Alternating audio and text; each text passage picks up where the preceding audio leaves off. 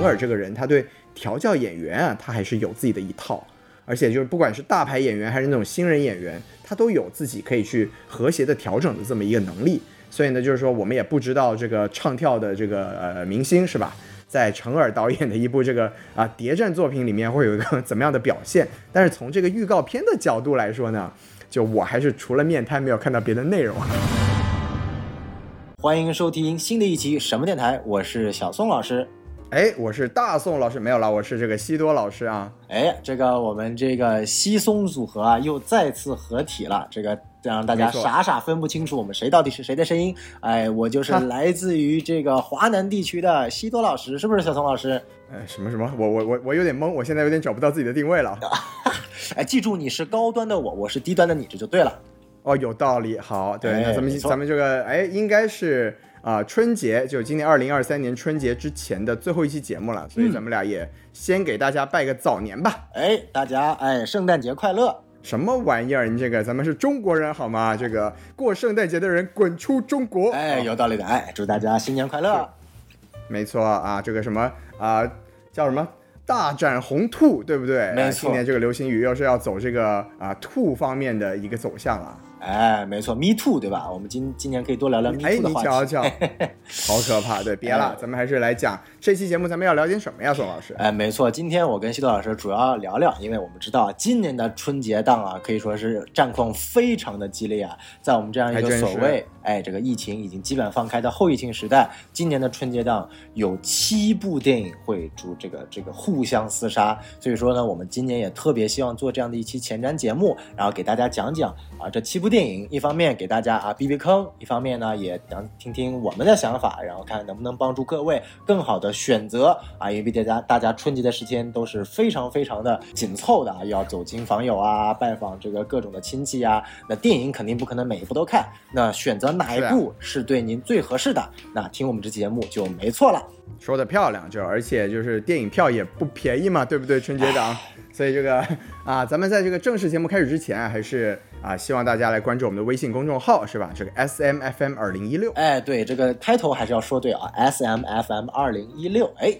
关注我们这个微信公众号啊，就可以加我们这个机器人啊，机器人就可以把到把你拉到我们的这个粉丝群里面，然后也可以欢迎你进群和我们一起讨论一下这个春节档你最想看哪一部电影。没错，没错。那也希望大家如果觉得我们这期节目帮到各位的话，可以去更多的分享啊、评论我们这期节目。好，那我们就事不宜迟，开始我们今天的节目。那大家知道，今年的春节档其实是一个非常激烈的一个战况，目前为止预售已经破了两亿了。啊，尽管可能啊还跟这个我们最最火爆的二零一九年、二零一八年还没有的比，但是至少比前两年有个非常大的一个预售额的提升了。一方面是大家都真愿意的是有一种疫情已经结束的感觉了呀。哎，没错没错。那当当然，这一方面是大家疫情结束愿意看电影，另一方面也是因为这个票价也越来越贵了，所以说导致最终的、哎没毛病哎，对。然后呢，我们今年呢总共有七部电影，分别是《流浪地球二》啊，《满江红》、《无名》是《熊出没》、《交换人生》、《深海》。以及中国乒乓这七部电影，那我们首先来看一下，目前根据我们比较权威的这个猫眼想看榜排行啊，目前第一位还是我们啊这样的一个啊国民续集《流浪地球二》，然后后面紧跟着小破球二。啊，没没错，小破球二。后面紧跟的是啊，这个国师张艺谋突然这个今年年初宣布开拍，今年年末然后就开始上第二年的春节档，这个迅速拍完剪辑好上映的这部《满江红》，然后接下来去年去年啊，这个宋老师啊，可怕的二二年已经过去了，我们哎现在要喜迎二三年啊。没错没错，然后第三个呢就是啊这个所谓的超级商业片《无名》，哎。哎呦我的天，哎，所以说这三位是排在想看榜的前三位的。那后面的第四位是《熊出没》，第五位是啊、交换人生》，然后是《深海》。交换人生和深海之间的想看榜其实是非常焦灼的，深海是随时可能会超过交换人生的。然后最后一位呢，目前啊是中国乒乓，因为毕竟等到初三才会上映，所以目前的想看榜人数是最少的。哎，对，再补充一下呢，就是一开始啊，交换人生还是有一定的领先优势的，就是针对于这个深海。然后在我们刚才录节目之前呢，我看了一下，这个两两个电影的想看榜的人数已经是持平了。哦那从这个走向来看呢，就是《深海》应该是会逐渐的，就是超过《交换人生》，当然也是呃跟那个前三位那是没法比了，但就有一个这么一个趋势吧。嗯，然后呢，对小宋老师刚才介绍的是这个想看榜，然后呢，我给大家简单讲一讲，现在有一个这个预售票房的一个排行榜。哎，然后非常神奇啊，就是它跟这个想看想看榜可以说是，呃，有一点关系，但又不太一样。嘿，这个首先排在预售票房第一面啊、排在预售票房第一的是这个《无名》，这真的是一个略微有点超出预期的这么一个结果。哦，然后排在第二位的呢是《满江红》，但是第一、第二名之间的这个差距呢其实并不大。嗯，包括呀来到第三位的《流浪地球二》，其实他们前三位整体来说预售的量级都是在五千万上下，五千万到六千万之间啊，差距不大。然后呢，再下来呢就是这个《交换人生》了，嗯，啊，再往下呀，就一开始我查的时候是这个《熊出没》是在这个第五位的，嗯然后到我们录节目之前呢，发现哎，深海的这个预售也是稍稍的超过了一点《熊出没》哦，那，那就再往下呢，就是《熊出没》和中国乒乓了。中国乒乓确实从这个量级上来说，因为这个热度可能也差一些，然后而且上映的时间呢也要再晚两天，所以比上面的电影都要啊狠狠的少了啊不少钱。没错没错，所以可以看到，不管是前面的想看，还是所有的预售，这个呃《流浪地球二》《满江红》和《无名》，基本上是可以雄踞了前三位了。然后后面呢，第一梯队啊哎，第一梯队，然后第二梯队可以看到像深海啊、交换人生啊、熊出没这三位相对来说打的比较凶狠，然后中国乒乓非常啊、凄惨的自己一个人在第三梯队苦苦的、呃等待和徘徊。哎 确实，没错啊，那刚刚讲完了所谓的预售和这个呃想看榜，但其实还有一个非常重要的，就是影院自己它的一个排片的这样的一个榜，因为我们知道排片最大哎限度了啊、限制了一部电影它后续的一个票房的这样的一个呃增长情况。那目前呢，在第一梯队我们可以看到啊呃还是由《流浪地球二》保持着最最高的排片，是占到了百分之二十七点三啊，就相当于有百分之二十七点三的电影院的这个排片是给到了《流浪地球二》，然后接下来就是《满江红》啊，差距非常小，是百分之二十五点四。啊，这是属于第一梯队的。然后第二梯队呢，可以看到《交换人生》，哎，作为一部啊喜剧片，它真的非常有黑马的势头啊，不仅仅在啊预售和想看榜上都有不错的这个成绩，目前在呃排片榜上也一直在往上升，已经从啊之前的百分之十多少，已经涨到了百分之十七点二了，直逼上一个梯队的这个《满江红》了。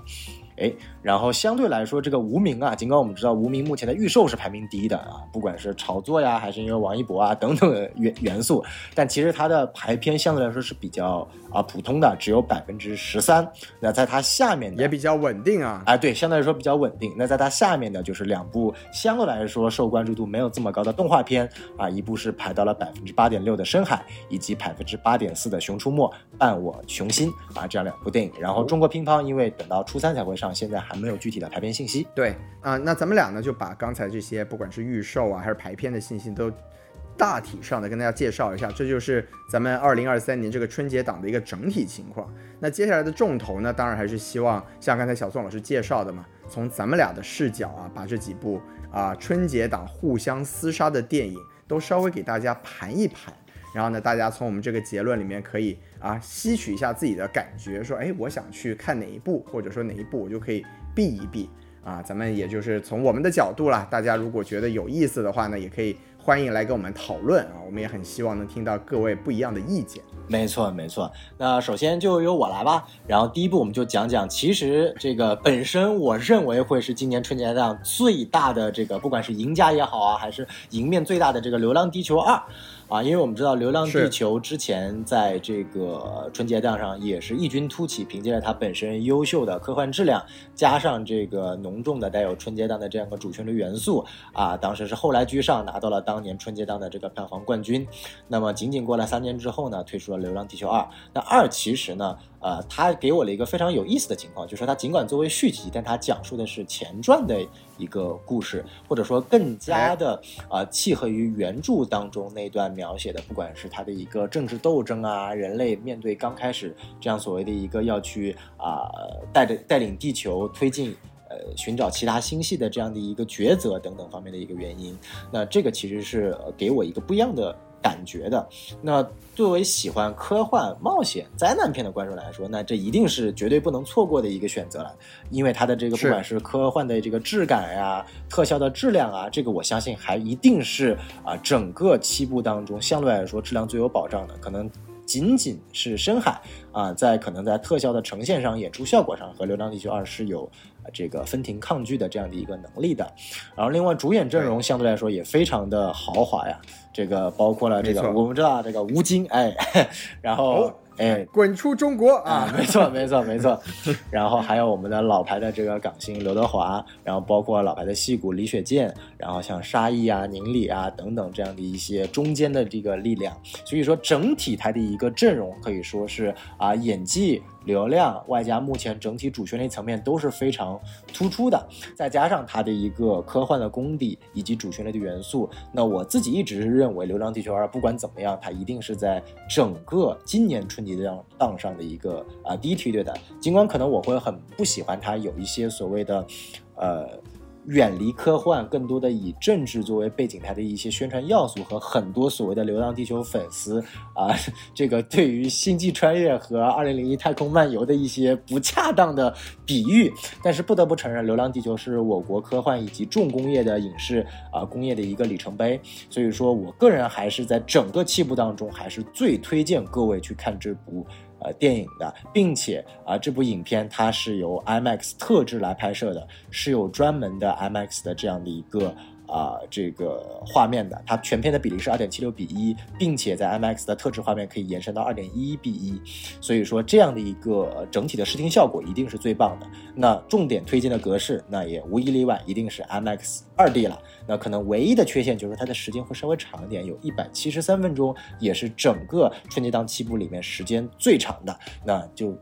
看看观众的肾如何了。哎，我不知道这个七多老师是怎么看《流浪地球二》的。哎，对，刚才小宋老师其实是非常详细的啦，介绍了一下这个电影的一些背景啊，包括一些这个技术层面上的信息。然后我想补充一句，就是因为小宋老师刚才一直说嘛，就是这个无一例外是就这个这个《流浪地球》无疑是今年啊第一梯队里面最重头的一个项目。嗯，那我觉得今年有一个很有意思的情况，也是就咱们往年呢，其实比较容易去预判说，哎，这个啊春节档的影片哪一部可能是最有可能拿下什么票房冠军的呀？哪一部可能是票啊口碑最好的呀？但今年这个比较有意思的情况就是说这几部啊。它都有一些啊不好猜测，因为你看它商业属性特别明显的，好像也看不出来。然后你说工业质量特别好的，或者说像啊无名这种就是导演特色特别明确的，它又都兼而有之。所以就今年有一种真的是这个群雄混战的感觉，然后我们也是就很想看一下它最后呀这个走向到底会走到一个怎么样的情况。没错，那咱们对，那咱们说回这个《流浪地球二》啊，这个啊，首先啊，小宋老师其实之前也说了，这个电影有一个很大的呃怎么说担忧的地方不就是它的片长特别长，它来到了这个一百七十三分钟啊，就是接近三个小时的片长。这个在这个春节档的角度来说呢，一方面啊。我们我们觉得吧，很多观众他是啊，我想去休闲是吧？我过年我不是说真的想去欣赏什么电影艺术啊，或者什么了解中国科幻呀，我还是就是哎有了时间我去啊消遣消遣，这个概率会比较高一点。所以这个啊时长啊，可以说可能就是针对一定的观众来说是一个挑战了。当然，它对这个影院的排片来说也是一样的，因为啊我们也很好理解嘛，电影越长，你能排的这个啊影片的数量就越少。当然，我们也之前也说了，它的排片量始终还是排在第一位的，所以呢，我们也就很好奇，说它如果口碑没有办法真的撑起后面的排片的话，它有没有可能达到前作的那个啊票房的水准？嗯，这个也是我们值得拭目以待的一点。没错，没错，对。然后说回这个，然后说回这个电影，对我对这个电影本身的这种所谓的想法和期待吧。就是首先嘛，这个《流浪地球》，正如小宋老师所说，它最大的卖点当然就是所谓的中国科幻的又一里程碑之作嘛。因为当时我们说这个二零一九年的时候，《流浪地球》上映，我们当年是戏称过嘛，是啊、中国科幻元年及中年，因为在这个暑期档的时候，就 所谓的一些科幻的这个幻想就被一部《上海堡垒》啪的一声又拍回地上去了，是吧？然后没错，，然后这个今年这个《流浪地球二》这一上来呢，我们又可以再去展望一下，如果它真的还是一个过硬的质量，那是不是又可以把这个中国科幻的未来给再次烘托起一个新的高度？那我自己对这个电影本身内容的感受呢，就是在从这个啊、预告片的感觉来说，首先它电影的质感是非常好的，然后它跟前作有一个很大的不一样的地方，我觉得是在于说它有更多的概念掺到了这个电影里面。就比如说你在预告片里面可以很明显的看到，在这个《三体》里面出现过的这个太空电梯的概念，然后呢又有这个啊、上一部里面出现过的一个灾难片《末世灾难》，而且它啊、预告片里面是讲到了两到三次不一样的灾难，我们可以去想象它作为一个前传，有可能是每一种灾难都会进行一下呈现的。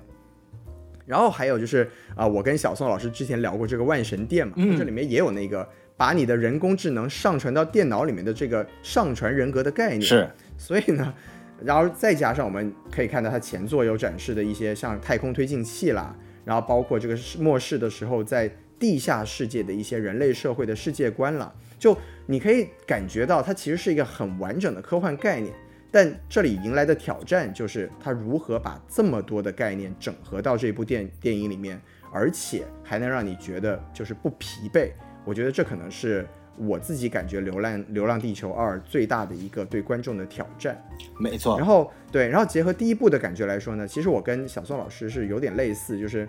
啊、第一部它当然有很强也很精彩的这个工业属性，然后也我刚也像我刚才说的，它是有一定的科幻世界观。但是我们啊都是一样，就是他对于最后这个刘培强中校是吧？包括啊中国人组织大家啊这个推动呃地球推进器远离木星这种非常主旋律的呈现啊，其实在我们这里它是对它整个科幻的成色是有所折扣的。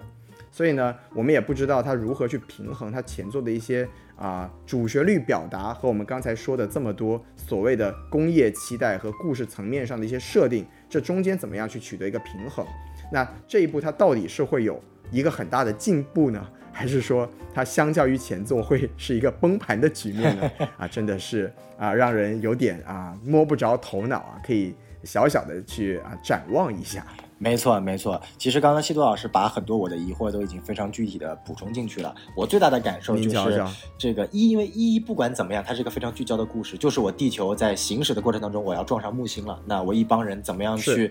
解决这个撞上木星的问题？它非常的聚焦，所以说大家所有的心弦都能够被悬在这上面。而目前根据它这个呈现，感觉它既讲到了前传很多很多的故事，又讲到了一之后发生的一些故事，什么克闪危机还是氦闪危机，好像叫氦闪危机啊，对不对？毕竟那个那是太阳，不好像是的对，对不是克星，说错了，哎，这个太爱超人了。哎呦，克闪，你这个真的是 DC 的又出来了呀！哎，这个所以说就是它更多的感觉像是一个编年史。那编年史类似的电影时间又这么长，我就觉得它是没重心，这个是我特别害怕的。啊、但不管怎么说啊，就是啊、特效爱好者、科幻爱好者、灾难片爱好者，以及对于这样的一个重工业题材非常有兴趣的这个各位，以及最关键的刘慈欣的脑残粉，一定还是这部电影一定是整个春节档的最佳选择。我也是给到目前整个春节档里面的最佳推荐值四星半。哎，厉害了！然后当然就在刚才小宋老师说了那么多，还是要补充一下，就是也希望这个啊憋尿能力比较强的观众可以首选这一部啊。嗯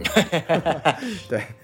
对，那咱们俩就把这个《流浪地球二》结在这个地方，好咱们就接着往下讲啊。那第二部呢，我给大家简单介绍一下，我们先来说说这个国师的《满江红》。好啊对，那这个对，你看《满江红》厉害了，是不是？从这个名字就听得出来，它肯定是跟岳飞有关系的。嗯，然后这个啊豆 这个豆瓣的呃影片简介呢，给大家啊通报一下。他说，南宋绍兴年间，岳飞死后四年，秦桧率兵与金国会谈。会谈前夜，金国使者死在了宰相驻地啊，所携密信也不翼而飞。那么一个小兵与清兵营副统领机缘巧合被裹挟进这巨大的阴谋之中。啊，宰相秦桧命两人限一个时辰之内找到凶手，而事情却远没有那么简单。哎啊，这所以呢，大家也听得出来，这里面是有一个有点像剧本杀啊这么一个感觉，是吧？嗯破案的，有点悬疑的色彩。那它这个类型呢，就也是有这个剧情悬疑，然后特别有趣的是有一个喜剧的成分，我觉得这个真的是让我最期待的点，其实在这儿。那主演呢也是啊，我们非常了不起的一个神仙阵容，是吧？你看沈腾、哎四字、哎张译、哎雷佳音、岳云鹏等等等等等等一大众这个啊，不管是实力也好，还是流量，这个哎四字应该也是说这个年轻小生的里面演技或者说个人的这个修养，算是在我们看来吧，也是比较顶尖的一个选手，是吧？嗯，啊，所以说就是你看综合各一项，再加上这个国师的加成，这一步呢还是有很多让我们可以去想象的空间的。我对于其实这部作品来说，其实反而没有这么高的一个期待。当然，这更源于我哦对于为什么呢这个国师最近这几年拍片习惯的一个不理解以及不认同吧。因为这两年随着张艺谋被 CAA 就是国国外最著名的这个所谓的艺人经纪公司签约了之后，他之后的作品更多的就是说有优秀的题材剧本给到他，他觉得没问题，那就拍，慢慢从一个是 a tour 一个有自己的就是自己想法的导演，变成一个非常职业的一个接拍优秀剧本的一个导演了，也变成了所谓的流水线年货了。其实从影开始，哦包括了呃悬崖之上，包括了这个狙击手，都不是我非常喜欢题材。你说它好吧，它也好，但你说放上国师的题材，这是一部有多么优秀的作品？其实这两年呢，我能想到的就一个，呃，一秒钟。那这部作品呢，其实它有非常多非常多，在我看来是雷点啊。首先第一点，哦，你给说说哎说，，你看，它首先第一点，刚刚西多老师也非常详细的给大家讲了这部作品的一个呃剧情的一个简介，它是一个非常标准的剧本杀电影，甚至我第一反应觉得这个简介它就不是一部电影，这就是我一个随便花八十块钱去玩的一个剧本杀题材的一个。故事大纲不就是接下来就是搜证嘛，对吧？一个一个问过去啊，是不是你杀的？是不是你杀的？就是，然后我就瞬间想到了大概在十多年前张艺谋拍的另一部极其惨烈的扑街作品《三枪之拍案惊奇》。我那个可是有实验性的作品啊。啊，没错没错，你说它的类型是不是也是悬疑加上一点喜剧，对不对？当时的阵容也是相当豪华，还有赵本山呢。哎，你看看，你看小沈阳什么的，哎，对，然后这部里面啊，没有赵本山、小沈阳了，有了他们的精神大弟子岳云鹏。我操，这什么都，哎呦，全没毛病。哎，对对对，然后再加哎，上您您这么说，郭德纲可就不乐意了呀。啊，那你看看这个，那没有办法嘛，对不对？他他毕竟拍的相声大电影的实在太烂了，这个 有道理。呃，对吧？然后所以说，而且这种类型的题材，呃，我能直接对标到的，就是这几年在悬疑题材上做的最好的《利刃出鞘》。啊，也是这种就是追凶啊、寻凶剧本杀的感觉。没错，没错。其实《利刃出鞘》这个 IP 就非常好的阐述了这种题材的上限和下限，同样就是悬疑带一点喜剧元素的。当然，我不知道《满江红》有多少喜剧元素啊，但是目前在我看来，它的上限就是做到。呃，《利刃出鞘一》里面这样的错综复杂，但又带有诙谐幽默，又有非常多的一些言语当中的梗，并且你百看不厌的。但是基于我对这几年国师水平的质量的堪忧，以及这部电影完成的时间之快，从我记得它是哦二零二二年一月份立项的，立项。到今年一年之间都不用说前期的 pre-production，就是所谓的前期的准备，拍摄一般很快嘛，最多两三个月，然后后期大概知道还要半年，然后就以这么快的后置嘛，对，然后你包括市场宣发，就就迅速就上了。那这样的影片，在我看来，就是它有太多的春节档割韭菜的这样的一个行为放在一起了，并且它的阵容啊。啊，就是沈腾、易烊千玺、张译、雷佳音、岳云鹏这些各种各样南派的、北派的喜剧演员，然后突然配上一个张译这样的一个张艺谋这几年御用的老戏骨，再配上易烊千玺这样一个资源特别好的钦定的。呃，大男主地位，然后还有我记得还有一个呃，也算是新一任谋女郎吧，一个呃小女孩儿，就是这样的一个错综复杂的 主演阵容，让我真的搞不清楚，就是它也许是大爆之作，也许是非常非常烂的作品，但我宁愿倾向于它是非常非常烂的，就像这个《猎人出鞘二》，就我前面跟王老师做的那期节目一样，就是它很容易 很容易把整个线铺得非常的冗长，非常的无趣，然后一个它看似非常非常牛逼的反转啊，我们知道这部影片它之前的所谓的。呃，这个这个宣发一直都说啊，适应口碑啊，哎特别牛逼啊！全场三次鼓掌，这个套路啊，反正是就我记得 啊，张艺谋已经 N 次电影都是同样的套路，三次鼓掌了。我不知道张艺谋是不是对三这个数字有什么这个这个这个是不是对生三枪鼓掌啊，是，没错没错没错，或者跟他生三胎有关吧？就反正然 后什么玩意儿？这个就就很奇怪，你知道吗？然后所以说，对于我来说，而且最最蛋疼的是，这种类型的电影，它居然敢飙到一百五十九分钟。没错没错，这个也确实是一个非常啊、令人生畏的一个时长啊。对，就是你一部悬疑喜剧片，两个小时三十九分钟，你是真的怕观众看不懂，你要把所有东西展现出来吗？这样的一个就是《流浪地球》还好，因为你毕竟是一个灾难片、剧情片、科幻片，你是一个正剧。但是《满江红》是一个明显的一个小品式的一个狭小空间的剧本杀电影，你还这么长时间，那我只能理解为有很多的废戏。所以说，在我看来好，是我春节档相对来说没有这么推荐的。我给的大家的推荐值是有三颗星啊。如果是国师脑残粉，或者说啊悬疑类型的爱好者，那毋庸置疑也是你的第一选择。但它具体呈现的悬疑效果有多好，这个我们不能做保证。有意思，因为这个我跟小宋老师的观点还真的是有一点点不同。哎因为首先啊，就是哎补一下，就是刚才小宋老师说他这个啊制作的时间不长，但好像我记得吧，就是看到的采访说这个剧本应该是写了蛮长时间的。嗯，那这个当然作为一个剧本杀电影来说，那剧本当然就是第一位的了。没错。然后我自己呢，看到这个电影的整个呃项目啊，包括预告片的感觉呢，我就觉得它是啊、张艺谋之前的两部电影，一个是《影》，一个是《悬崖之上》的一个结合体，就是一个宫廷剧本杀。嗯，因为当时《影》这个电影呢，我的感觉就是它其实氛围啊什么做的都不错，但它剧本本身比较怵。然后啊、哦我说哦，悬崖之上啊，对不起，刚刚说错了。然后影呢，就是呃，它的质感是真的非常的好，但就从剧情上来说呢，也有太多让我就无力吐槽的地方。但这一部呢，就是从这个质感和阵容上来说，综合来看，我自己对它的期待值还是蛮高的。然后刚才小宋老师说到这个 新任谋女郎，真的是让我不想不由得想到了咱们这个 敬爱的刘浩存姐姐，是不是在这个悬崖之上的表现啊真的是让我一头黑线。对，然后说回来，这个《满江红》嘛，因为啊、呃像刚才所说的，其实如果说它的这个剧本本身呢是可以立得住的话，那这一部电影它从这个表现和质感上来说，我觉得都是有可以抓人的地方。嗯，而且如何把这个沈腾这种国民喜剧演员，就 我不知道小宋老师的感觉啊，就我看啊、预告片儿的时候，沈腾一出来我就想笑，就没有道理，你知道吧？对，就我特别好奇沈腾能在这样的一个氛围里面做出怎么样的呈现，这真的是我对这个电影最大最大的一个期待点。诶，然后另外呢，就是一些别的啊、周边信息吧，就因为这两天也开始做试映了嘛，嗯然后从这个啊、虽然说吧，这个三次鼓掌这玩意儿啊，就是你听听就好了。但是呢，我也是看到了一些还比较具体的，就是对这个电影的好评，就包括说它是属于那种元素非常丰富且饱满的，就这里面有一个很好的古装质感，然后有很充沛的情绪，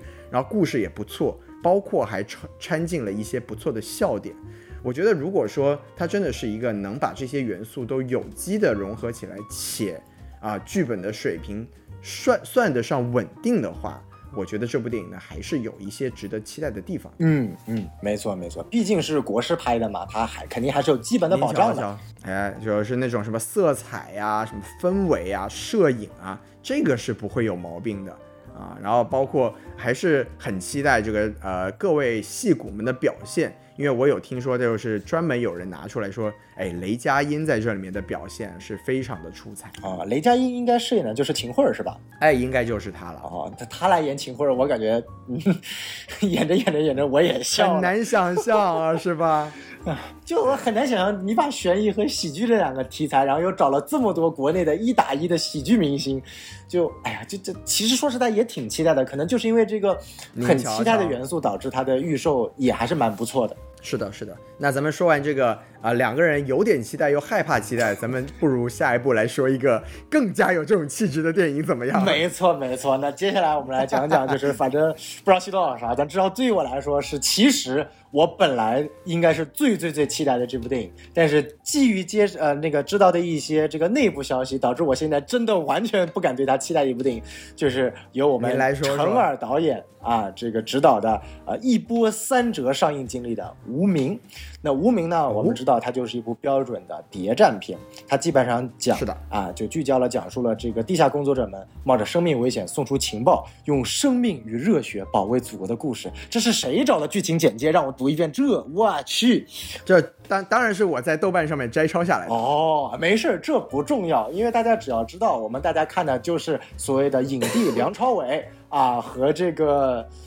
呃，什么什么什么玩意儿？王一博，我我在我在等你的形容词，你给我慎重一点，好不好？就是就是，嗯，和粉丝量特别多的某个呃人的这个对手戏。啊，它是否能展现出一些不一样的色彩 啊？对不对？这个也是我们去看它的一个最主要的原因。当然了，除此之外，刚才刚才的所有的言论全部都是小宋老师的个人观点啊。我们这个专门跟王一博的粉丝说一声，和什么电台无关啊。没错，没错，没错，没错。哎，好。然后，当然，对于对于我来说，其实整部影片对我最大的一个渲染点还是唱尔导演。啊，因为陈二导演上一部的这个《罗曼蒂克消亡史》也是特别的喜欢，然后这部来说的话，其实在我看来，它是一个特别特别割裂的一个电影啊。因为首先，您给说说，嗯，陈二导演，我们知道他是一个非常呃。艺术派的一个导演，他就有点像我刚刚提到的阿托尔，就是一个他肯定要拍的是我自己想要去拍的东西，并且我一定会把我自己，尽管我可能编剧不一定是自己写的，或者说不完全是自己写，但我一定会把我的这个想法和思路加在整个影片当中的。罗曼蒂克消亡史就是这个样子，但同时呢，这样这部电影的这个编剧本人应该就是陈耳，没错没错，就相当于这种就是啊。基本上整部作品它的一个灵魂，从编剧到导演都是一个人的这样的一个私人作品，啊，但它却又配上了我们知道它是属于伯纳献礼的这样的一个献礼三部曲的，啊，这个非常有意思，啊，它本来是主旋律三部曲之一的，啊，这样的一个聚焦于谍战风波的一个主旋律电影，这本身就是一个非常割裂的内容。其次呢，刚刚我们也讲到了，梁朝伟作为啊我非常喜欢，可可能说是最喜欢的。这个国内的影星之一，然后然后配上了这这种就是那个某王姓流浪垃圾这种这种玩意儿，哎别别别，哎不这个逼掉逼掉好不好？逼掉逼掉逼掉啊。好逼啊流浪垃圾逼哎流浪垃圾逼 这种。玩意儿？啊啊好好。救命啊。哎就是就是梁朝伟配上王一博这样的一个也让我感觉非常割裂，就是。就是梁朝伟的眼睛，我们知道是非常有戏的。然后王一博的眼睛呢，就是我我真的不知道他有没有眼，不是他有眼睛，但是不知道他有没有戏。就是这玩意儿他能不能对上，也是非常神奇的。然后是的，是的。然后第三点，不由得让人想起了上汽里面这个 梁朝伟碾压刘思慕的那一幕啊。哎，没错没错，这个但是好歹刘思慕他可以打呀。那王一博能干吗？没毛病，他总不能演到一半开始唱跳吧？预告片里面也有打戏哦。哦，哎，我除了听到他那一段非常非常不标准，比我和王老师还要不标准的上海话之外，原来他还有打戏呢。来，你看生煎馒头一个啊啊，桑吉馒头啊，不对，桑吉木头。哎，哎呀，啥玩意儿啊，真是！哎，我们继续，您接着说，您接着说。然后第三个我觉得特别不协调的就是它本身作为一个谍战剧，谍战剧讲的肯定是你那种暗流涌动的一种冷静的一种感觉，这种的质感，这种。压抑啊，是整个影片你要去塑造出来的，但他又居然选在春节档最后上映，并且打上了自己什么超级商业片呀，什么欠罗曼蒂克消亡史的 票都要用这部电影还回来呀，等等一些非常的煽动性的贺岁档的这种言论，这种宣传方式，这一配，我觉得又他妈。我很怕出现，就算它的质量真的很好，又怕出现当时那个啊，地球最后的一晚那种预告欺诈行为，所以这种宣发偏差，没错，没错，没错。然后又知道，因为啊，因为题材原因啊，等等原因，国共合作呀，之间内奸啊，间谍啊，等等，啊，经历了大量的删改。据我了解到，本来啊，王一博和梁朝伟两个角色分别他们的真实的阵容。和他们真实的这个底色都因为剧本删改进行了大幅的调整。那目前这个剧本能不能达到大家一个所谓的成耳的艺术水准和大家的一个商业的观赏水准，我觉得是有待考量的。所以综上，我觉得真的是一部非常纠结的作品啊。可能我要去选择，是是是我可能还会把它放在整个春节档的呃第三推荐吧。就是它哦看起来还是比《满江红》靠谱一点的，基于我对陈耳的呃热爱。但是总体来说，我觉得呃对于谍战片的爱好者，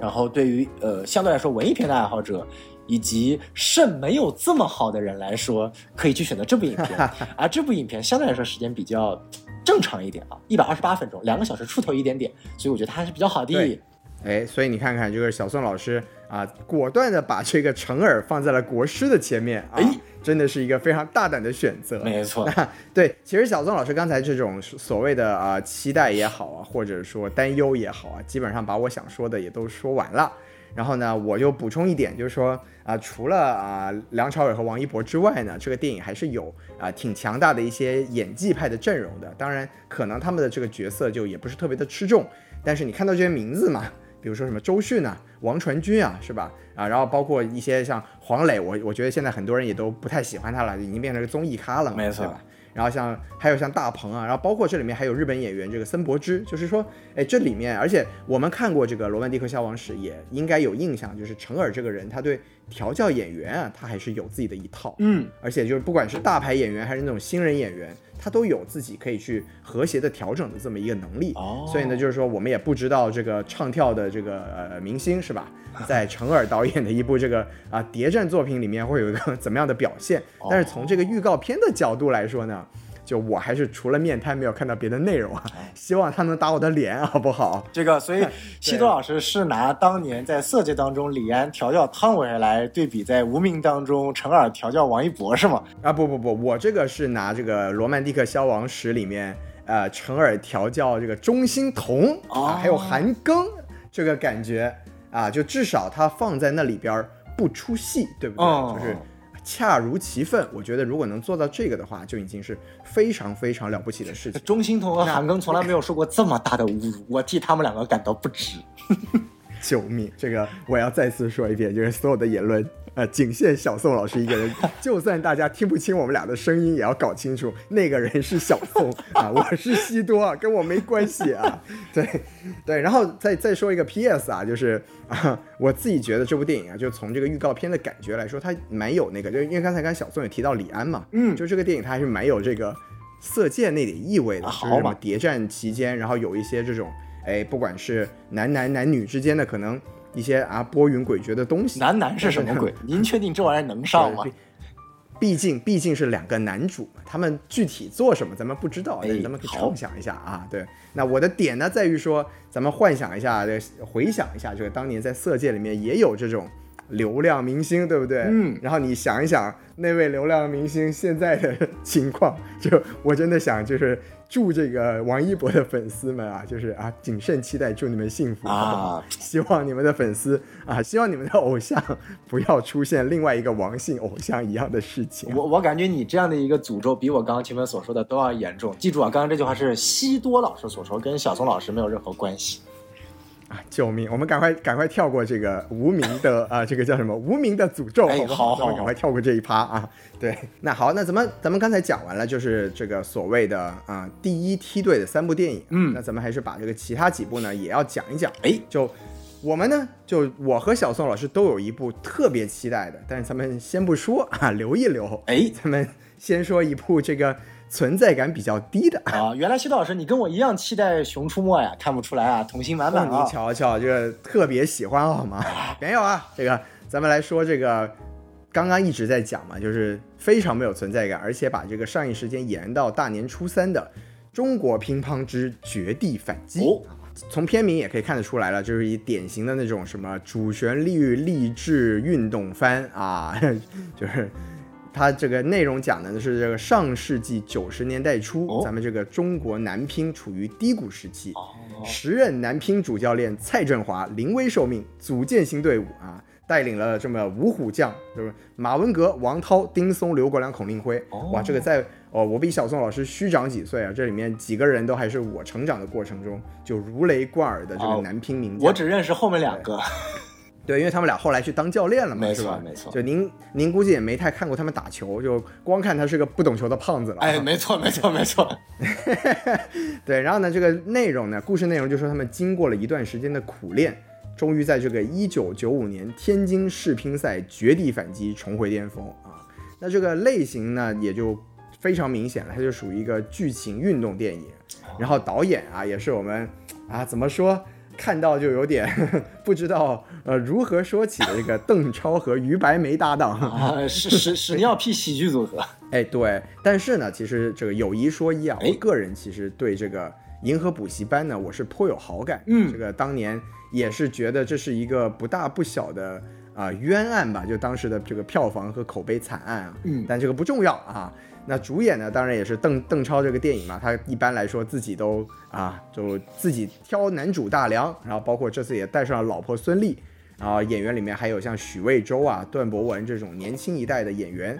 然后我想特别强调的呢，就是我看这个豆瓣信息的时候，真的看笑了。就是它这里面，就你既要讲这个男拼的故事，然后又不能用这个啊 历史人物的真名儿，哦然后就就你看这个蔡振华教练，就电影里面的名字叫蔡新华，然哦，后马文和其实就是马文革嘛，嗯，然后王涛改成了黄涛，哎呦我啊。去，丁丁松改成了丁峰，我的天！松树和枫树，刘，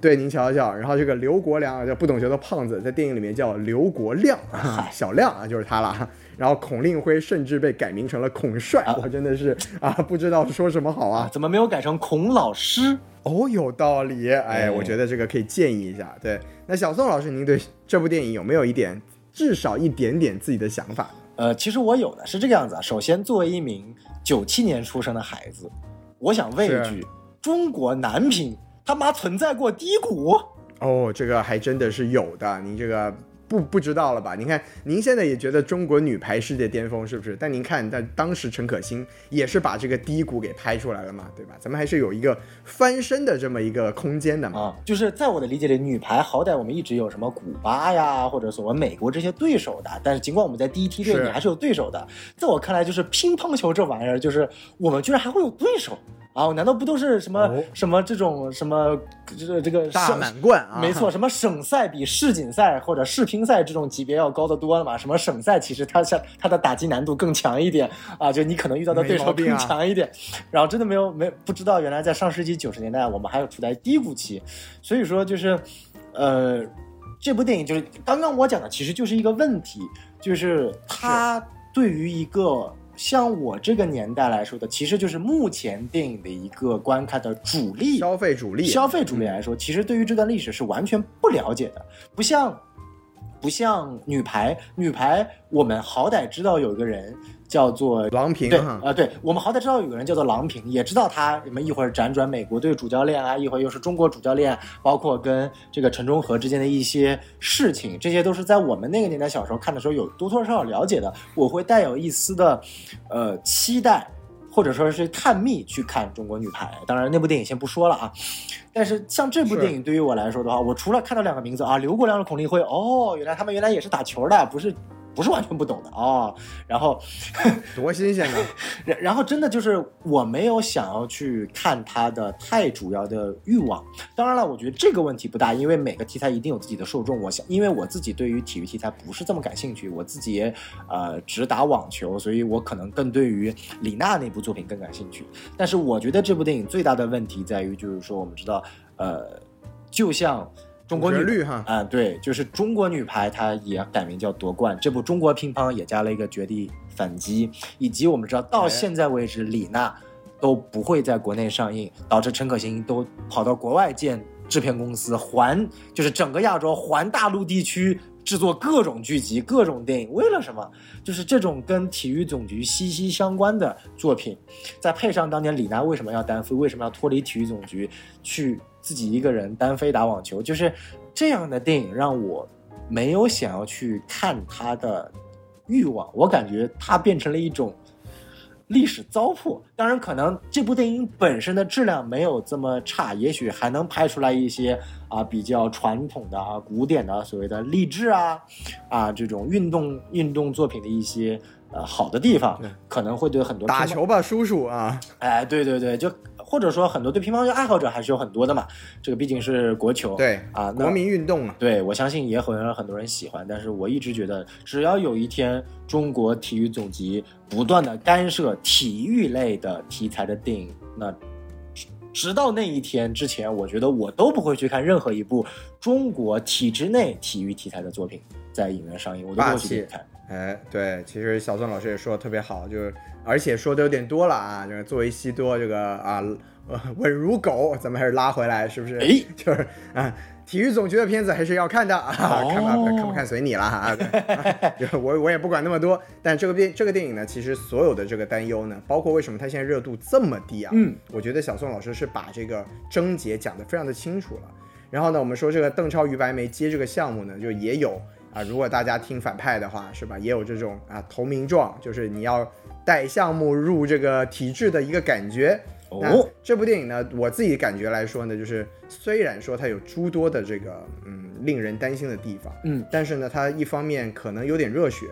又有一点喜剧。那它在这个春节档，就如果说真的质量稳定的话，说不定还能有那么一点点的惊喜。但是呢，我跟小宋老师基本上是一样的，就是对对这部电影来说，嗯，没有什么期待，也不会太推荐。就如果你是特别喜欢乒乓球，而且啊，可能吧，就像我像我这个年龄啊，就是至少还知道当年这个，比如说咱们有个著名的对手瑞典队的老将瓦尔德内尔啊，就你想看一下他们这些怎么呈现，那可以去感受一下。但是我自己觉得吧，就是像小宋老师说的，他既然已经决定了要往主旋律的方向走。那其实这个电影的这个定调和这个啊剧情方向，其实也就没有什么可以讨论的了。那我们也就不多说啊，把它放在这里。哎，好，那我们讲完了刚刚可能是对于我们俩来而言最无感或者说最不期待的一部，那么接下来讲一部可能我跟旭东老师都非常非常期待，并且非常非常希望它能够在今年的春节档成为一匹大黑马的作品，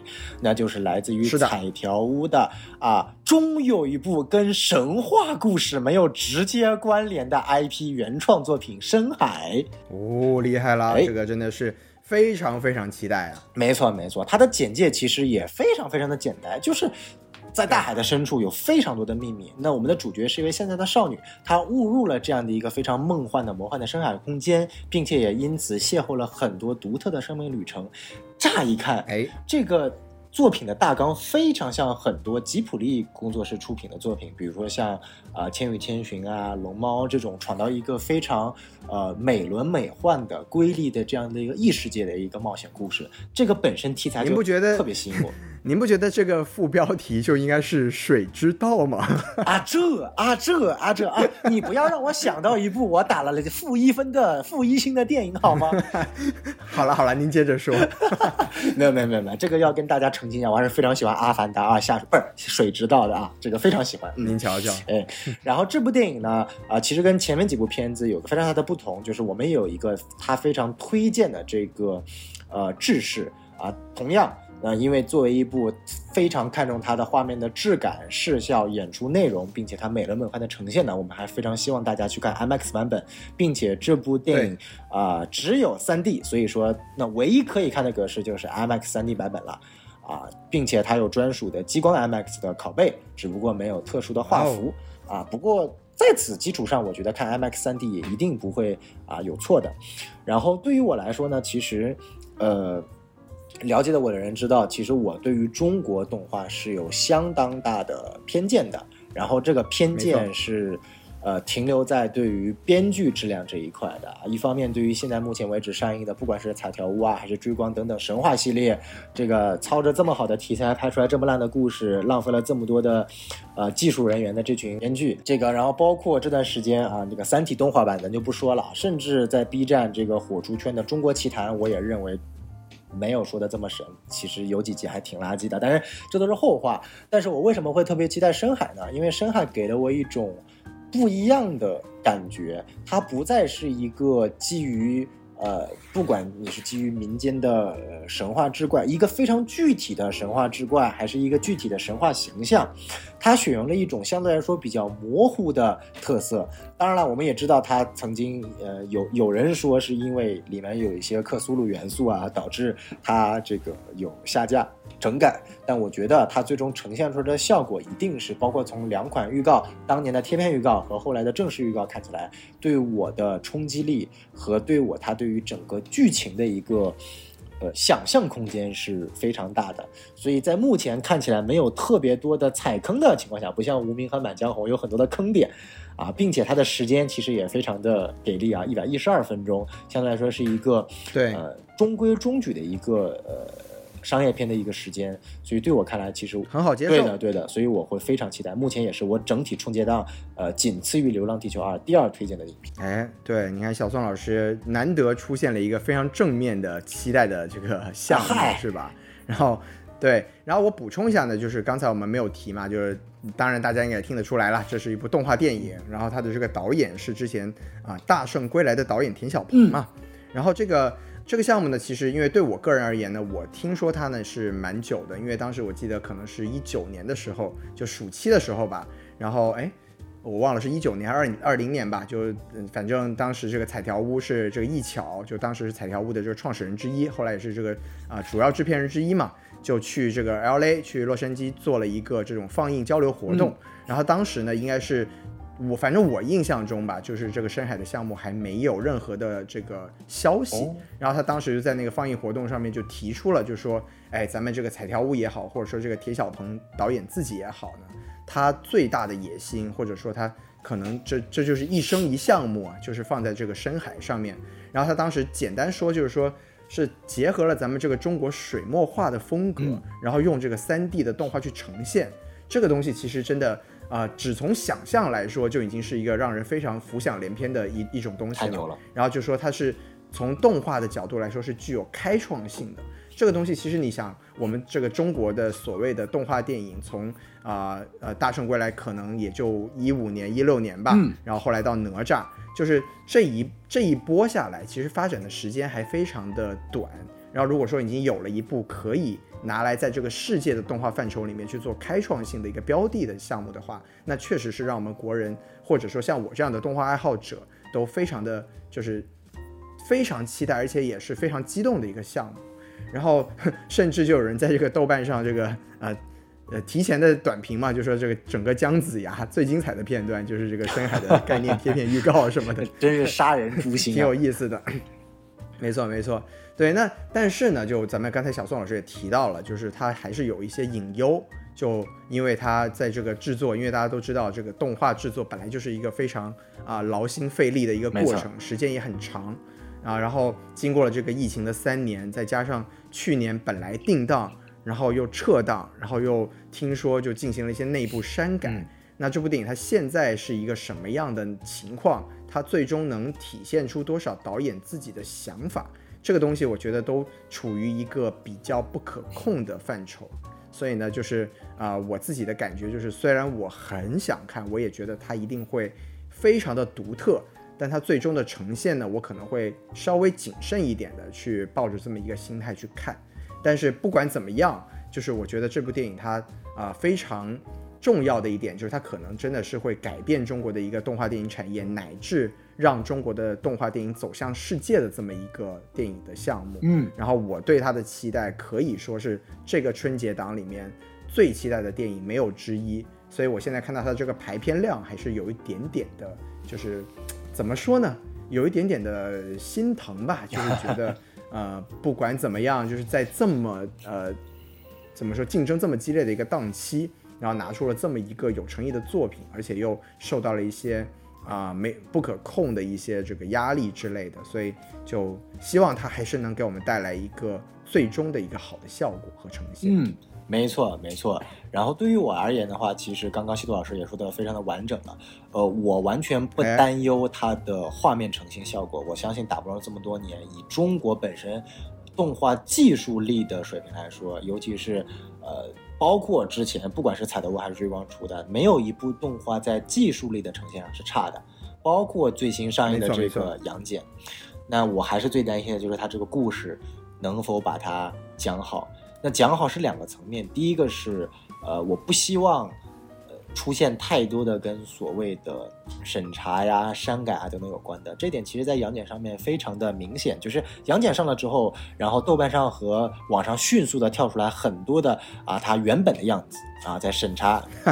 原版对原版啊告诉你们原版应该是什么样子的。对对，其实我觉得这个挺烦的，就有些人你会发现。不要，就是当然，我们审查一定是有原因的，但是，呃，尤其在动画这个领域，其实没有必要过多的去拿审查因素来去遮挡本身我们在这个领域的一些短板。就是，呃，并不是说你一定要去触碰审查的底线，你就不能拍好，你你就拍不好，讲不好好故事。有很多好故事，你也不一定要去。碰审查底线的呀？今天你你难道说那些吉普力的很多的宫崎骏的作品，它就跟审查有关系吗？也不是啊，但它依然能拍出来一些老少皆宜的，并且我认为深海是有往这个方向去发展的，它没有涉及到很多的什么神话题材啊啊。尽管前面有所谓的一些克苏鲁，我更多的是一些艺术表达层面的，我不希望它在故事层面受到更多的这些影审查风波的影响。然后第二个层面，我觉得更多的就是说，能否呃通过这样的一个方向，深海。更大的拓宽大家，尤其是我国动画受众的呃认知范围，或者说更大的去提升我们整体的对于中国动画受众的一种认知范围。什么意思呢？就是说今天大量的不管是院线动画也好，还是所谓的番剧，中国的自己的这个国创，好吧，用 B 站的话来说，不叫番剧，叫国创，就是他们的还是非常的初级。啊，就是要么就是有我命由我不由天，对吧？所有的神话题材的院线全部是有我命由我不由天，不管是两部哪吒，还是姜子牙，还是这个杨戬，就没有任何的。区别，然后要么就是主题没有什么更高级的表，哎，对的，对的，对的，要么就是过于贴近生活，然后讲一些互联网或者说这个大家非常耳熟能详的一些梗，然后试图让大家更贴近这个东西想要去表达的一些内涵。我希望能够从中提炼出一些更加普世的、更加真正做到老少咸宜的。你不能说就是去模仿日本吧？说这句话也不对啊。就是他能够做到属于中国自己特色。我们讲了很多次属于中国自己特色的，我也不知道什么叫做属于中国自己特色的这个动画作品。反正至少从神话这条路来说，我觉得没有走通啊。如果只是从题材而言的话，那是一方面；但是从故事架构层面的话，我还是希望。找到一些属于新的方向，那我觉得深海是有这个可能性的。对它至少在这个艺术的呈现上，绝对是有突破性。没错，因为这个水墨风格嘛，就当然是很有咱们这个中国的文化色彩在里头的。就像咱们这个于东于总说的啊，这个好莱坞电影已经不适合我们的这个 啊，好了，不说了，不说了。对，咱们呃孔老师马上要骂过来。说到于，对对，又说于总，说个头啊，说好啊，咱们来说交换人生啊啊，您您这个转换的一点都不尬，一点都不硬的，我操，强行转换。对，咱们来说下一步就是这个交换人生，好吧？这个交换人生其实。我们刚才也提到了，就虽然它热度看起来不高，但它的排片量其实不错。是的，就它，它首先呢，它是一个这个故事内容讲的是一个什么雷佳音和张小斐啊相亲之后呢，就和暗恋张小斐的一个少年交换了身体，就其实就是一个换体梗。嗯，然后这个也很明显，这里面就是有一点这个科幻色彩，但是底色是一个喜剧。然后这个导演和编剧的名字叫苏伦，呃，主演里面呢就包括有这个雷佳音啊、张小斐啊。然后有沙溢啊、刘敏涛啊，其实啊还有这个年轻的这个叫做张佑浩啊，就是这几这几个演员。然后呢，小宋老师啊，就是你，我看您也对这个电影应该没有太多的想法，您简单说一说呗。嗯，其实倒不是没有太多的想法，就是我个人认为，他呢，呃。就我相信他的影片的质量一定不会特别好，因为这种中国特色的小品式电影，就是它的上限就摆在那里。呃，我能理解的最高的上限就是这部啊电影导演的前作，就是相对来说我还是蛮喜欢的《超时空同居》啊，同样也是这部电影的主演雷佳音和这个佟丽娅啊，然后包括呃，但是我然后这部电影呢，但是我觉得票房真的会成为一批。大黑马，甚至这个黑马的可能性，我们非常期待深海能成为大黑马。但是真的，呃，从理性层面来说，交换人生成为黑马的可能性更大。因为第一，这个我国特色嘛，春节还大家还是喜欢看喜剧啊。第二，它的时间更好，一百一十分钟更短啊，就是没无压力，就是一部比一部短，哎，真挺好。最关键呢，就是它真的能够击穿底层的三四五线城市。为什么呢？因为第一，他的两个哦主演，我觉得是目前啊，可能除了沈腾之外，国内最能够击穿到三四五六线城市的男女的代表人物了。有国民性啊，对，就太有国民性了。雷佳音不用说了嘛，就是东北大老爷们儿、大糙男子，对吧？这个我也那不就是您吗？啊，确实啊，尽管我非常不喜欢雷佳音，但是确实他能够把那种东北人特有的一种幽默感和那种呃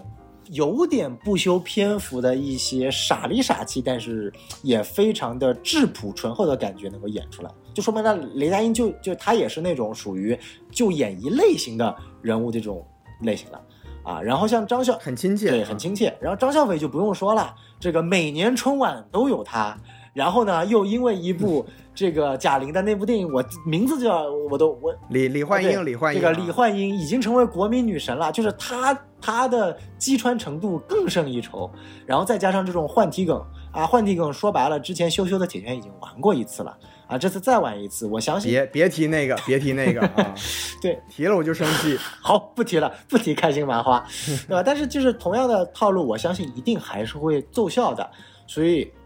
没错，啊、尽管就是在目前已经非常非常这个错综复杂的春节档期间，我相信他还是只要影片质量没有那么差，他只要但凡戳中了一个感情点，我不管你是亲情的、爱情的、友情的、对待小孩的、对待父母的，whatever，你只要但凡戳中一个泪点，他必定能大火。哦，大火呀！您这个预测还是非常的大胆哎啊。对，那啊，小宋老师其实分析的也可以说是非常的到位了。然后呢，我可能就是说，我觉得呃，因为我自己对这个超时空同居，我也是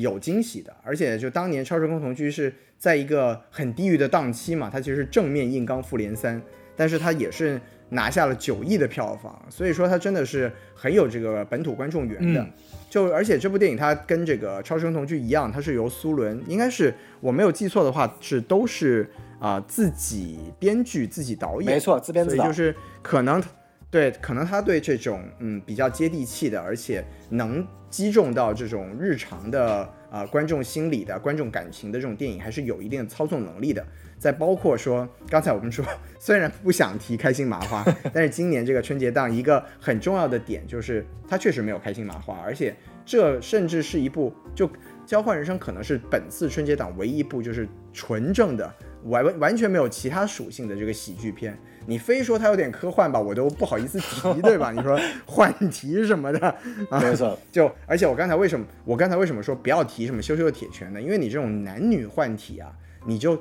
保不齐的很难免的会出现一些这种下三路的笑话什么的，闯闯浴室啊什么的这种 啊，当年也是。呃，你那你们也懂的啊。那它这一步呢，它是它是一个什么年轻和中年和年轻人的一个换体。那一方面来说，可能对于我这个已经步入中年的人来说，嚯，还会有一点点那个情感色彩。然后另一方面，我觉得呢，就它可以做出一些跟亲情更加有连接的东西，而这个亲情、合家欢再加上喜剧元素，在春节档那真的是大杀四方。所以呢，就是我觉得小宋老师说的很有道理，就是它可能真的会是一个非常有黑马潜质的一个存在，包括它现在的排片不停的往上走，它最终如果成色不差的话，真的它的这个最终票房可能真能让我们都大吃一惊。没错，没错。哎呀，所以我觉得就是包括这呃整个这样的一个作品，就是尽管我们知道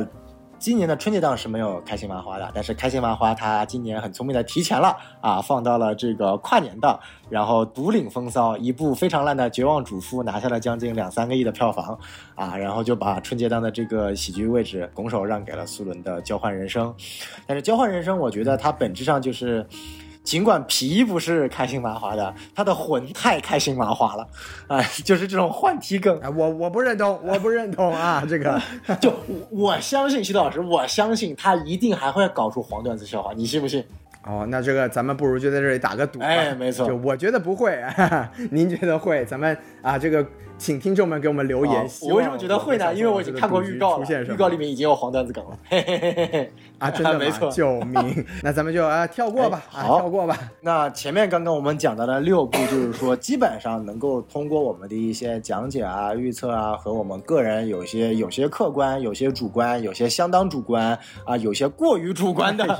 这些这些想法，给大家简单的啊、介绍了一下我们对于前六部的推荐程度。但是最后一部啊，没毛病啊、最后一步，我跟西多老师只能够站在绝对客观的角度去简单的讲述一下，因为真的。哎这部我们真的没有任何的手段可以对它进行任何主观的评价，就是我们所谓的啊，这个按照西多老师的话叫做春节档的坐标轴，也就是我们《熊出没》IP 的最新一部《熊出没伴我同心》啊，不对，伴我熊心。伴我熊心，妈哎呦去，这个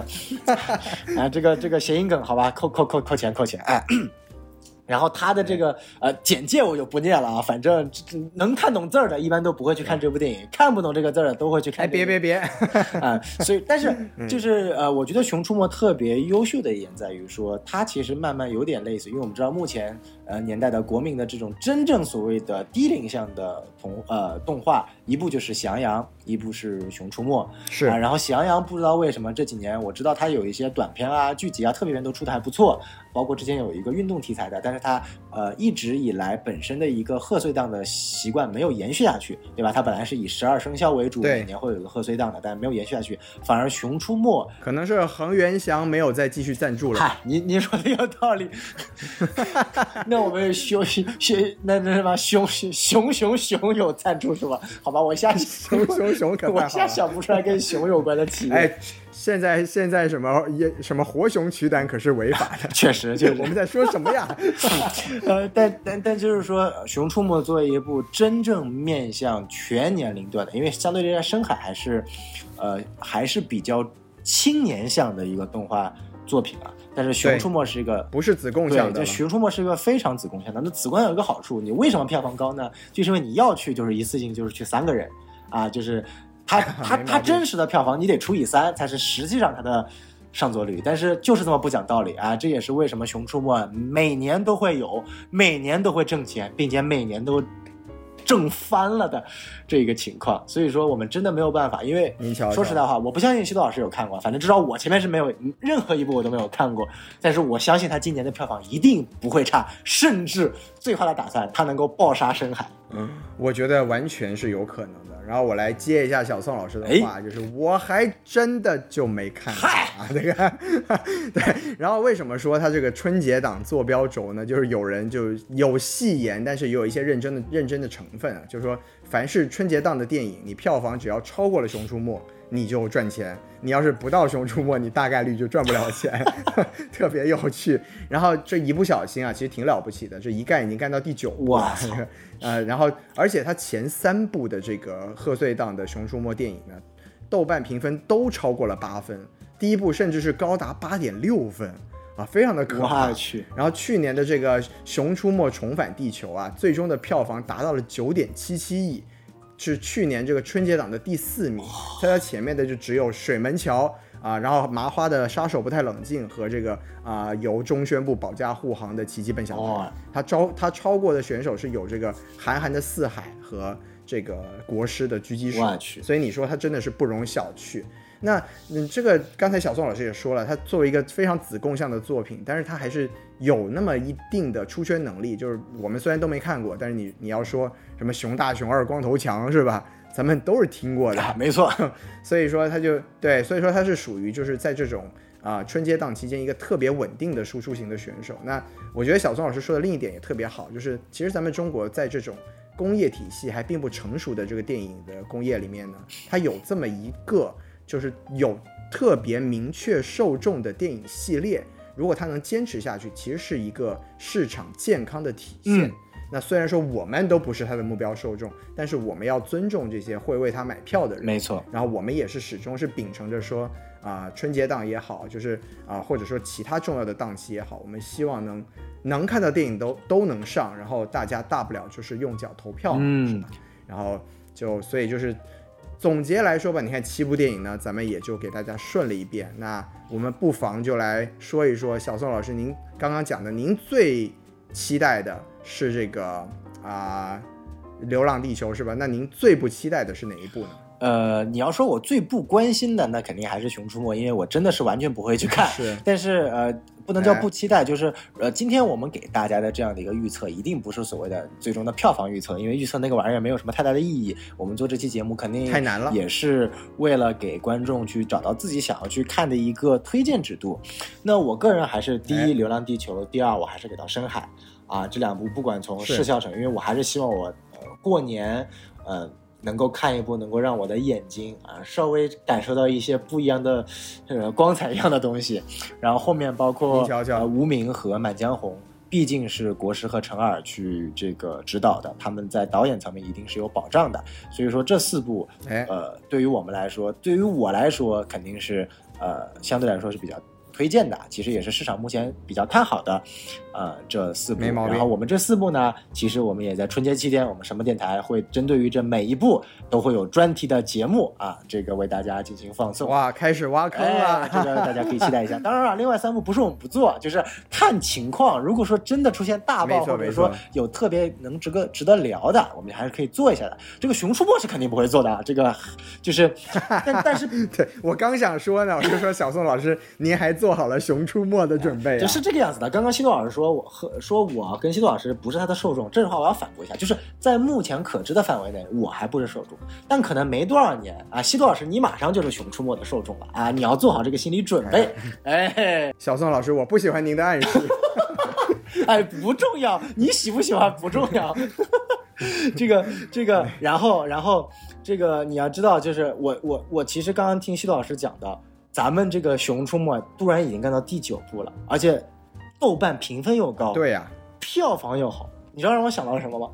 这玩意儿不比他妈什么 DCU 牛逼多了吗？哎呦，这这 DC 要玩好吧？就是小宋，您继续 fuck fuck DC，哎真的好好对，维持这个人设。我你看今天啊，最新消息啊，漫威影业重新回归内地了啊，蚁人三、黑豹二定档了。哎，给 DC 三年时间，DC 都没把握住，这这这，哎，算了吧，不提了。哎，对，别提了，别提了，咱们还是今天不如就把咱们这个春节档前瞻节目落在这里，嗯然后希望我们的这一这一通这个啊扯淡啊，就是也是自己的一些见解，能给咱们的这个听众朋友们一点点小小的啊参考啊就好了。没错没错。然后，因为其实对于我们来说，呃，因为选择非常的多，呃，给到大家一个非常能够去适合自己的电影的选择，其实也是在整个春节这个过程当中非常需要的。然后，包括因为是的我们知道。毕竟票价现在也是逐年增高，你去看一场 IMAX 的，现哎在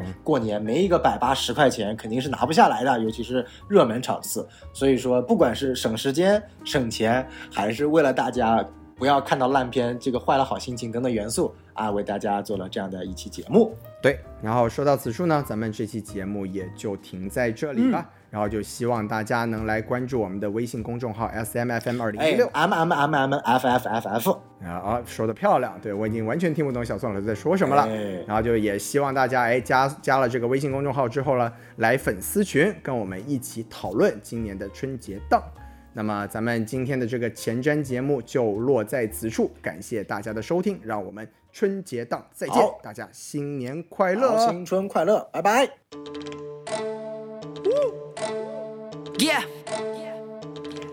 Five star. Yeah. 哎，哈，恭喜你哈，恭喜你发财.呀！哎，恭喜你哈，恭喜你发财.呀！哎，恭喜你哈，恭喜你发财呀！哎，恭喜你哈，红包交出来呀！哎，恭喜恭喜恭喜哈，恭喜你发财！恭喜恭喜恭喜哈，恭喜你发财！恭喜你哈，恭喜你发财呀！哎，恭喜你哈，红包交出来呀！Oh, she got me chasing, she really got me chasing. I can make you freezing cause I'm fucking living legend. I driving foreign car, I got a lot of guap. I buy me designer shit, I don't worry about the charge.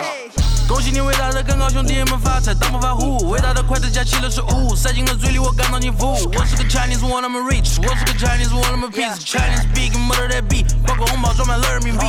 哈哈，买个手表给我爸爸。刷卡开个公司像过家家。